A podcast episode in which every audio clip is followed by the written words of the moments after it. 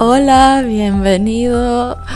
Qué emoción. ¿Sabes que me costó mucho encontrar el tema del primer episodio? Porque sí tenía muchísimas ideas de temas con los que quiero empezar y compartir y tantas cosas de las que quiero hablar, por Dios. Hay tantas que no sabía qué empezar y luego dije, ok, ¿y por qué no empezábamos en cómo empezar? Porque creo que todos tenemos un proyecto, una idea que realmente nos está rondando hace tiempo por la cabeza o tal vez ya la empezamos y la dejamos a medias, pero que realmente necesitamos empezar, ¿ok? Y a veces simplemente nos estancamos, nos quedamos ahí, ya sea porque posponemos por falta de tiempo, que la falta de tiempo no es más que una excusa, resultado de una creencia limitante que tenemos. Entonces, ¿por qué no empezar por ahí? Y hoy quiero compartir cinco claves esenciales para empezar de una buena vez y ser exitoso en ello. Pues la primera que quiero compartir es deja de esperar. Sí, como deja de esperar a tener una situación perfecta para hacerlo. Por ejemplo, bueno, voy a esperar a tener mínimo 20 outfits de, de fitness, de gimnasio, para empezar a ir al gimnasio. Es como, amiga, amigo, créeme que cuando tengas los 20 outfits vas a encontrar otra excusa, porque lo que hay detrás de eso es un pensamiento que te está limitando. Entonces, realmente la solución para dejar de posponer es encontrar cuál es la creencia que te está deteniendo de hacer lo que quieres. Deja de esperar la situación perfecta para empezar. La situación perfecta nunca va a ocurrir. E incluso cuando tengas la situación perfecta en tus manos, te vas a dar cuenta de que no es suficiente, de que después necesitabas algo más, de que, ay, mira, es que ya tengo los 20 outfits, pero ahora necesito zapatos. Y es que, bueno, ahora necesito el Apple Watch.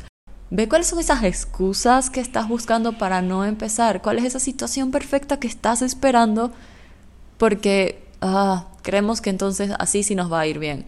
Y esto me lleva a mi segunda clave, que es evalúa tus recursos disponibles. Y si empezamos desde el final, porque esta es una táctica que aprendí en uno de mis libros, y es empezar por el final. Cuando empiezas por el final, todo se vuelve más fácil. Por ejemplo, si quisieses mm, ser una persona millonaria, ¿ok? Y tal vez te conviertes en millonario, pero eh, te costó tal vez la vida de un ser querido, porque te hiciste millonario, pero a cuesta de hacer negocios con personas que no debías hacerlos, o de formas ilícitas, ilegales. Entonces, empieza por el final, eso que quieres empezar a hacer, ¿quién es la persona que se supone que alcanzó eso? ¿Cómo es su vida? ¿Cómo son sus valores? ¿Cómo es su trato con su familia? cómo es en general su vida. Y una vez que empiezas por el final, tienes la visión de lo que quieres, cómo lo quieres alcanzar, pero hazlo con tus recursos disponibles, porque tal vez si estás empezando no quieres invertir en todo el equipo y todos los materiales que necesitas para hacerlo, cual sea que sea tu caso, ya sea que quieras empezar a hacer fitness o qué sé yo, hacer un canal de YouTube y ya quieres invertir en la mejor cámara, en el mejor micrófono, todo, sin ni siquiera aún haber probado. Tal vez haces todo la inversión y no sé, te das cuenta de que lo tuyo no es el gimnasio, sino pilates, o no es el canal de YouTube, sino un podcast, por ejemplo. Entonces, evalúa y empieza con tus recursos disponibles. Si quieres empezar a hacer ciclismo, tal vez podrías empezar con la bicicleta que tienes en casa antes de comprarte una bicicleta profesional. ¿Cuáles son las herramientas que tienes ahora que puedes utilizar para alcanzar tus metas?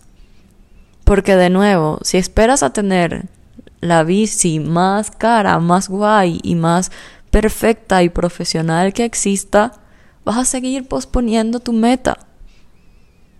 Entonces, esto va de la mano con el primer punto. ¿Cuáles son los recursos que tienes hoy para alcanzar esa meta que tienes. Y pasemos a la tercera clave, que es de la motivación. La motivación, amigos, es tan efímera. La motivación viene por minutos, por horas máximo. Pero la motivación rara vez se queda dos días seguidos, rara vez se queda una semana entera. Tú tienes que encontrar tus propios hacks para motivarte. Yo te puedo dar algunas ideas de lo que a mí me funciona y lo que he visto a otras personas funcionarle. Pero tú puedes ir autoobservando, ay mira, me acabo de dar cuenta que esto me motiva a hacer lo que quiero hacer. Pero eso se consigue a través de la autoobservación. Por ejemplo, una de las cosas que me motiva mucho es lo que veo en mi teléfono a diario y siempre está cambiando. Pero, por ejemplo, cuando estaba iniciando con mi agencia y quería tener más clientes y quería que me fuera mejor, yo puse el logo de mi agencia como fondo de pantalla. Porque cada vez que iba a abrir mi teléfono, que es una de las cosas que más hacemos y que más repetimos a lo largo del día, cada vez que lo hacía y veía el logo, eh, me emocionaba muchísimo. Y me daba tanta ilusión de hacerlo y de ir a por ello y de conseguir lo que quería. Entonces puede ser a través del fondo de tu teléfono, del fondo de tu computadora y que ver que esto no es suficiente. Se necesitan muchas cosas más que simplemente una imagen de fondo para motivarte. Pero, por ejemplo, una amiga, cuando quería terminar un proyecto que tenía, empezó a colocar estos, estas post-its, los sticky notes, a través de toda su habitación con las razones por las que tenía que terminar su proyecto. Y bueno, gracias amiga por compartir tu experiencia, que espero que le sirva a todas las personas aquí presentes. Mi amiga Mindy es un amor. Este, entonces, estas son herramientas de automotivación que te van a mantener andando. Por ejemplo, creo que este año estuvo muy de moda y muchos hicimos nuestro vision board. Tener tu vision board visible. Sí, el tablero de visión a la vista. Tenlo a la vista y míralo cada día. Tal vez puedes tener una rutina en donde te levantas y contemplas tu vision board y una vez que ves los resultados, eso que plasmaste allí, ir y tomar las acciones necesarias para alcanzarlo. Pero de nuevo, estos son hacks que a mí me funcionaron, que he visto a otros funcionar. Cuando tú tengas algún momento en el que sentiste la chispa de hacer algo, pregúntate qué fue lo que desencadenó ese momento requiere muchísima conciencia y el estar siempre en el eterno presente, porque es lo único que tenemos, no tenemos ni pasado ni futuro, lo único que tenemos es presente. Y al estar siempre aquí, puedes autoobservarte y notar esos gatillos de motivación y así poder repetirlos y usarlos a tu favor. Otra de mis técnicas es la música. Utilizar playlists motivacionales con música energética, con letras muy positivas para motivarme a hacer lo que quiero. Entonces yo armé mi playlist con las canciones, con las letras más inspiradoras que encontré en todo el internet. Y las escuchaba a diario por las mañanas. Y obviamente en algún momento te aburres de escuchar lo mismo todo el tiempo, pero la parte positiva es que una vez que lo repites tanto, la emoción que te genera esa playlist se queda anclada a ti y así tú dejes de escuchar la playlist cada día, ya tu cuerpo se va a acostumbrar a tener esas emociones en la mañana, esa emoción de energía, de querer hacer las cosas, de motivarte, de la disciplina. Entonces, son pequeños condicionamientos positivos que puedes usar a tu favor. Porque sí, todos los seres humanos somos absolutamente condicionables. Si utilizamos esta característica a nuestro favor para condicionarnos positivamente, de forma que alcancemos nuestros sueños. El quinto, asociar la producción de dopamina a nuestro proyecto, a eso que queremos alcanzar. Nuestro cerebro y nuestro cuerpo en general está adicto a la dopamina. Por eso amamos hacer las actividades que la generan. Por ejemplo, cantar genera un montón de dopamina y creo que a la mayoría de las personas les encanta cantar por eso, así lo hagamos mal. lo disfrutamos. Bailar, salir a correr, hacer el ejercicio, mover el cuerpo, son actividades que generan dopamina. Entonces piensa de qué forma puedes hacer que tu cuerpo asocie esta sensación que genera la dopamina con tu proyecto.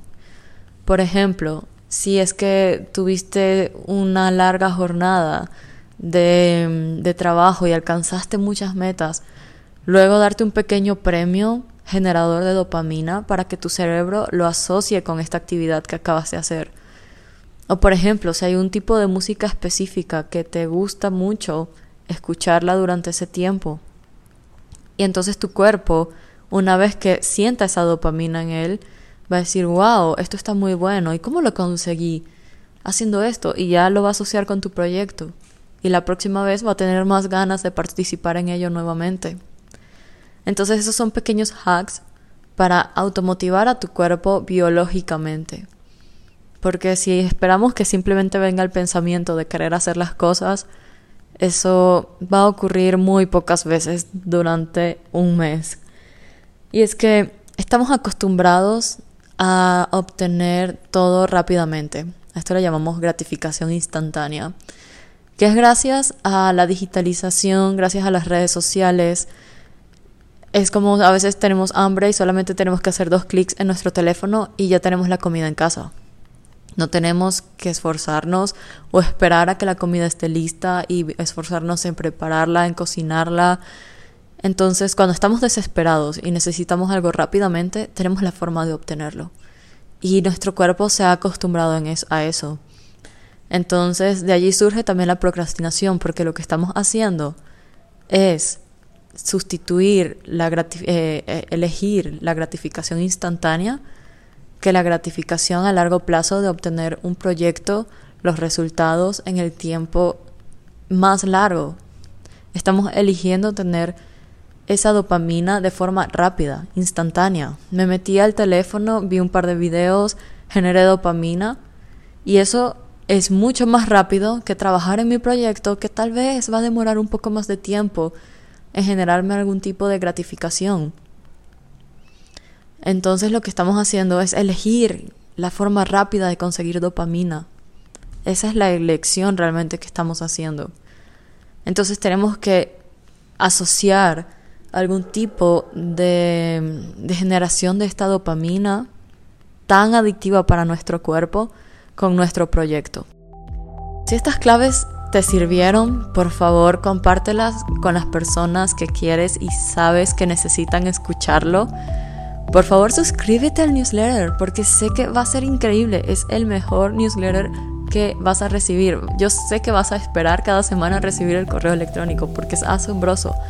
Si por ejemplo quieres escuchar la playlist de la que te hablé que utilicé cada mañana hasta formar emociones diarias mañaneras que me ayuden a ir a por mis sueños, si quieres recibir como el ejemplo de los vision boards que utilizo para poner de fondo en mis teléfonos, estas, todos estos complementos de lo que escuchas en el podcast solo los vas a poder recibir en el newsletter semanal. Así que suscríbete porque sé que te va a encantar y cada semana que no lo hagas te estás perdiendo el correo de esa semana.